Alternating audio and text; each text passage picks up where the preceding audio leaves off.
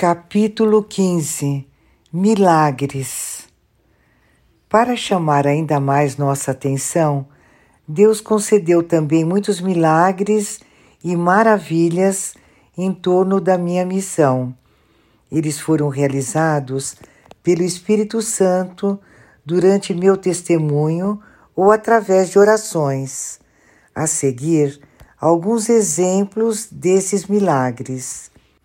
Fui convidada a falar nos Estados Unidos numa capelinha em Independence, Missouri, no dia 11 de janeiro de 1992. No final da minha palestra, uma mulher bem jovem veio ao meu encontro carregando um garoto de quatro anos, filho dela, enrolado num cobertor. O nome dele era Kurt Naquele dia, como em outros dias, ele estava com febre e não conseguia andar, nem mesmo usar sapatos. Ele estava com muita dor. Ela estava arrasada e seu rosto inchado de tanto chorar. Estava acompanhada por uma freirinha, a irmã Mary Lucio, que falou em nome dela. O menino está morrendo ele tem artrite reumatoide juvenil incapacitante. Ele havia sido diagnosticado no Hospital Mercy para crianças em Kansas City, Missouri, aos dois anos de idade. Fiquei chocada porque o garoto devia ter entendido, já que virou o rosto e olhou para mim. A irmã Lucio prosseguiu: Por favor, você pode rezar por ele e dar uma bênção na sua testa? A mãe estava descontrolada, chorando desesperadamente. Dei um suspiro de compaixão e então estendi a mão para fazer o sinal da cruz na testa do menino, implorando desesperadamente dentro de mim ao Senhor e à Nossa Mãe Santíssima: façam alguma coisa Disse apenas essas palavras. O menino ficou imediatamente curado, mas nós não sabíamos. Kurt e a mãe saíram da capela e foram para casa, mas ao chegarem lá, Kurt não se deitou, como sempre fazia. Ao invés disso, o menino se levantou e falou, pedindo à mãe comida e bebida. A mãe, estupefata, pegou o filho e correu para o hospital para que fosse examinado. Seus exames de sangue já não mostravam mais nenhum sinal da doença. Bem, eu sei o que fiz e disse, mas o que eles viram e me ouviram dizer foi outra história. O que eles presenciaram foi o seguinte: depois de eu ter abençoado Kurt na testa, eles me viram pegar as mãos do Kurt, uma depois da outra, e fazer o sinal da cruz em suas palmas. Aparentemente, logo depois, levantei o cobertor e fiz o sinal da cruz na sola dos seus pés. Tendo feito isso, parece que levantei o cobertor de novo e fiz um grande sinal da cruz em sua espinha dorsal. Então me virei para a mãe e, usando a palavra quando e não a palavra se, disse a ela: Quando o menino ficar bom, ensine a ele o rosário. Eu não tinha ideia de que a maior parte disto tivesse ocorrido, mas o menininho foi curado e mais tarde disse à sua mãe: Mãe, quando eu olhei para a senhora, ela era muito bonita quando ela tocou minhas costas, suas mãos estavam frias e doeu. Ele provavelmente sentiu um pouco de dor durante a cura. Então, esta linda senhora me perguntou se eu queria dar uma olhada no céu e ela me pegou e eu vi anjos. Fiquei perplexa quando ouvi a versão deles sobre o que aconteceu dois meses depois. Este foi um milagre que Deus realizou em completo silêncio. A mãe e a freira juntamente com o menino, foram a muitas cidades nos Estados Unidos testemunhar o milagre. Recebi o prontuário completo do hospital e o dei ao Vaticano, mas nunca recebi uma resposta deles confirmando o recebimento do prontuário. No entanto, guardei uma cópia desse arquivo. Encontrei-me com o menino várias vezes depois disso, e na última vez que o vi, ele estava mais alto do que eu e era um maravilhoso adolescente de bela aparência. Tomamos um refrigerante juntos e ele me perguntou: O que Deus quer de mim, já que ele me curou? Eu ri e disse: Apenas ame-o e seja feliz. Ele deu sua vida de volta. É um presente dele, portanto, seja feliz. O avô de Kurt escreveu a seguinte versão da cura milagrosa para uma revista americana. Neste dia 11 de janeiro de 1992, irmã Lúcio levou minha filha, que estava com meu neto no colo, até Vassula, que perguntou: Qual é o problema?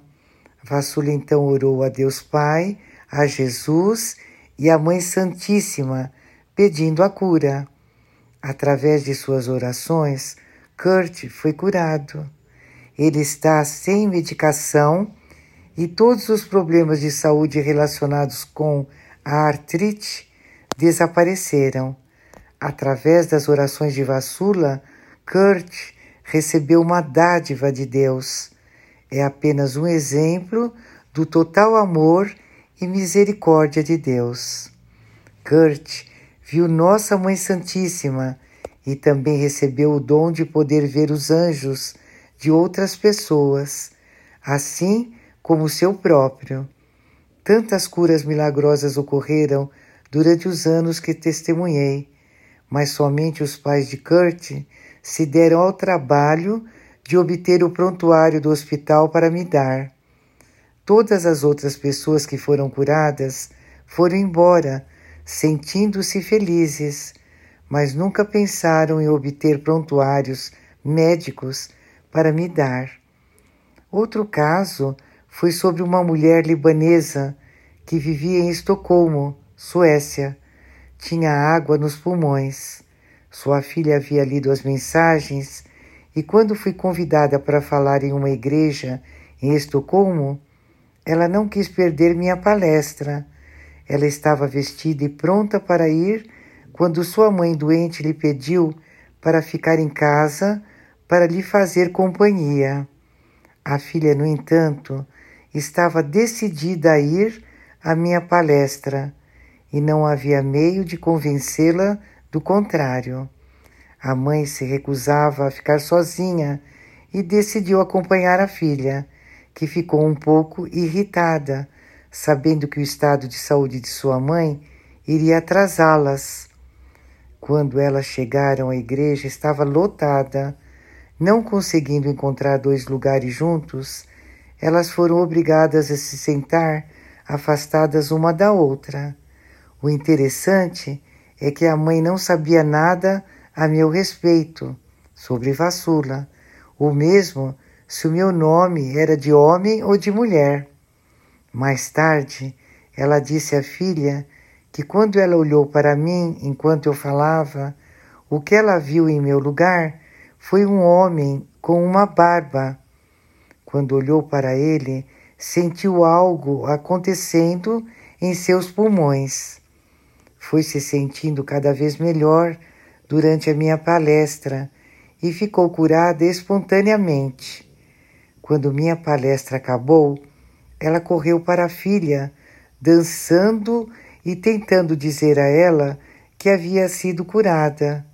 Sua filha não podia acreditar como sua mãe, de um momento para outro, tinha readquirido a saúde e ficado cheia de vida e vigor. Quando a mãe disse que tinha visto um homem com uma barba, elas entenderam que era Jesus. Eu só ouvi a história na manhã seguinte, antes de sair de Estocolmo. a filha toda alegre, me contou sobre o milagre.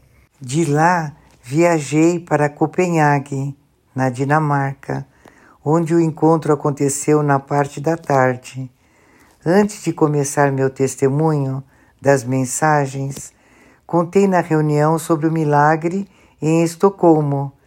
Entre os presentes estava uma senhora idosa que tinha câncer no palato. Ela iria para o hospital na manhã seguinte para uma operação. Quando ouviu a história do milagre, seu coração se comoveu e ela simplesmente disse para si mesma: Gostaria que uma coisa como esta acontecesse comigo também. Na manhã seguinte, sua amiga passou de carro para levá-la para o hospital, mas surpreendentemente, a mulher já não conseguia ver qualquer sinal de câncer na boca e, enquanto falava com a amiga, já não sentia nenhuma dor. A amiga também percebeu que sua fala estava melhor. Ela agora articulava as palavras corretamente. Quando finalmente foi para o hospital, o médico examinou sua boca e ficou espantado porque já não via qualquer vestígio de câncer no palato. Ao testemunhar pelo mundo, nosso Senhor realizou muitas outras curas. Um médico aposentado nos Estados Unidos, que estava com leucemia, foi curado apenas com uma bênção e uma oração sobre ele. Em Chicago, um menino surdo, em torno dos 14 anos de idade, foi curado quando coloquei minhas mãos nele e orei. Em uma conferência em Pittsburgh, orei sobre um homem que tinha ido de muletas e quando ele foi para a cama naquela noite, a dor nas pernas havia desaparecido e ele ficou curado. Infelizmente, não recebi nenhum de seus prontuários médicos, o que me faz lembrar da época em que Jesus curou os dez leprosos. Havia nove judeus e um samaritano, e tendo sido todos eles curados por Jesus, saíram sem lhe agradecer, com exceção do samaritano, que voltou para agradecer a Jesus. Eu ouvi o Senhor dizer: A graça é oferecida a todos. Sabe-se que São Paulo visitou a ilha de Rhodes, na Grécia, e pregou um Cristo ressuscitado. Há uma pequena e pitoresca baía que tem o nome dele, e para reverenciar sua passagem por lá, os gregos construíram uma pequena capela bem na baía. A poucos quilômetros ao norte da capela fica o mosteiro de São Nectário, no qual Deus tinha uma surpresa à minha espera. Naquele verão, eu tinha visitado minha irmã, Yanula, que vivia então em Rhodes, e sentindo a necessidade de ficar sozinha por algum tempo, pensei que um retiro em reclusão seria ótimo. Então, decidi ir para o mosteiro de São Nectário, na época, sob os cuidados de duas freiras que me conheciam. O edifício do mosteiro situa-se no mais belo cenário e devia estar nos planos de Deus que eu fosse para lá, porque durante a minha semana lá, ele me chamou para escrever uma longa mensagem explicando como e de que maneira nós transgredimos seus dez mandamentos. Deus quis nos explicar como nos enganamos em acreditar que os estamos seguindo, mas na realidade não estamos. Foi uma revelação surpreendente. Pinheiros enormes cercam o mosteiro e a igreja, e todos os tipos de diferentes plantas crescem na encosta, perfumando o ar com seu aroma durante as últimas horas do dia. De vez em quando, podem-se ouvir os gritos dos pavões correndo à solta na colina. Ninguém mais estava lá além das freiras, uma das quais era totalmente cega. Ela dormia com os olhos bem abertos, sendo impossível saber se ela estava acordada ou dormindo. Pedi permissão a elas para ficar por uma semana em um de seus muitos quartos, bem simples, e felizmente elas concordaram. Antes de ir para lá, no entanto, mencionei por acaso meu plano para uma das minhas amigas, que imediatamente perguntou se poderia ir comigo. Não fiquei muito feliz com seu pedido, porque ela era a última pessoa que eu queria ter perto de mim durante um retiro. Ela era conhecida por ser a maior tagarela do mundo. Sim, um monólogo contínuo, sem parar para ouvir. Como eu iria encontrar minha paz com essa matraca por perto, me ensurdecendo? Então tive uma ideia. Eu concordaria, mas com duas condições. Primeira, que fizéssemos um voto de silêncio. Segunda, um voto de jejum a pão e água por uma semana. Estipulei que só podíamos trocar algumas palavras durante nossas curtas pausas. Minha amiga concordou corajosamente e, com essas condições acordadas, permiti que fosse comigo. Ela não conseguia, no entanto, observar essas rigorosas regras e no quarto dia quase teve um colapso. Fiquei com muita pena dela. Parecia mais morta do que viva e seu rosto estava absolutamente lívido. Quando ela perguntou: Posso comer só uma coisa, talvez um tomate? Eu ri e disse que ela podia comer o que quisesse, até mesmo um cordeiro inteiro, se tivesse vontade. Ainda assim, ela observou o voto de silêncio e jejuou com os lábios. Isto me faz lembrar de uma mensagem de Nossa Senhora em que ela diz: jejue com seus lábios, querendo dizer, não julgue, não faça fofoca e etc. Tendo tomado nota da longa mensagem ditada por Deus, explicando todas as maneiras pelas quais violamos seus dez mandamentos, foi o quinto mandamento que mais me impressionou: Não matarás. Deus disse: Eu proibi vocês de matar em geração. Se vocês dizem meus e se dizem parte da minha igreja e pregam contra o ato de matar, como é que vocês matam? Vocês pretendem afirmar diante de mim, no dia do juízo final, que estão no seu direito e que são inocentes quando amontoam crimes contra crianças não nascidas? Do céu assisto a cenas pavorosas. Ah, como sofro ao ver que o útero que molda essa criança a rejeita e a manda para a morte, sem nome e sem arrependimento. O ventre que a formou já não se lembra mais dela. Para estas pessoas eu digo: você pode afiar sua espada, mas a arma que você preparou irá matá-la. Agora você não está grávida de um filho, mas da iniquidade. Você conceberá maldade e dará luz ao infortúnio. Você cavou um buraco, esvaziou-o apenas para cair em sua própria armadilha. Sua maldade recairá sobre a sua cabeça e sua brutalidade se voltará contra você mesma. 5 a 20 de agosto de 1990. Com esta passagem em mente, tenho uma história para contar sobre a humildade a fé e a obediência de uma mulher africana para com Deus e de como glorificava a Deus.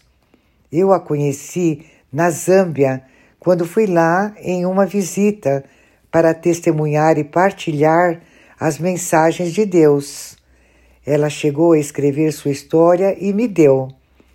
Antes de entrar no grande salão para dar minha palestra para o público que já se encontrava lá, Passei por um pátio onde havia um grupo de pessoas reunidas para me conhecer, inclusive o padre. Vi uma linda menininha de cerca de quatro anos de idade, vestida de branco como uma bailarina, com pequenas tranças sobre toda a cabeça. Ela estava vindo na minha direção quando ouvi a mãe dizer: Esta é a Vassula. Pensei que ela estava dizendo para a filha quem eu era, mas não se tratava disso. O nome da garotinha era Vassula e sua mãe estava apresentando a filha a mim. Ela me contou a seguinte história.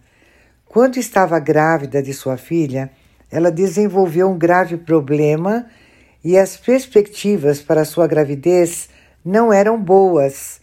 O médico lhe disse que a doença iria matar o bebê e, muito provavelmente, levaria à sua própria morte, a menos que a gravidez fosse interrompida.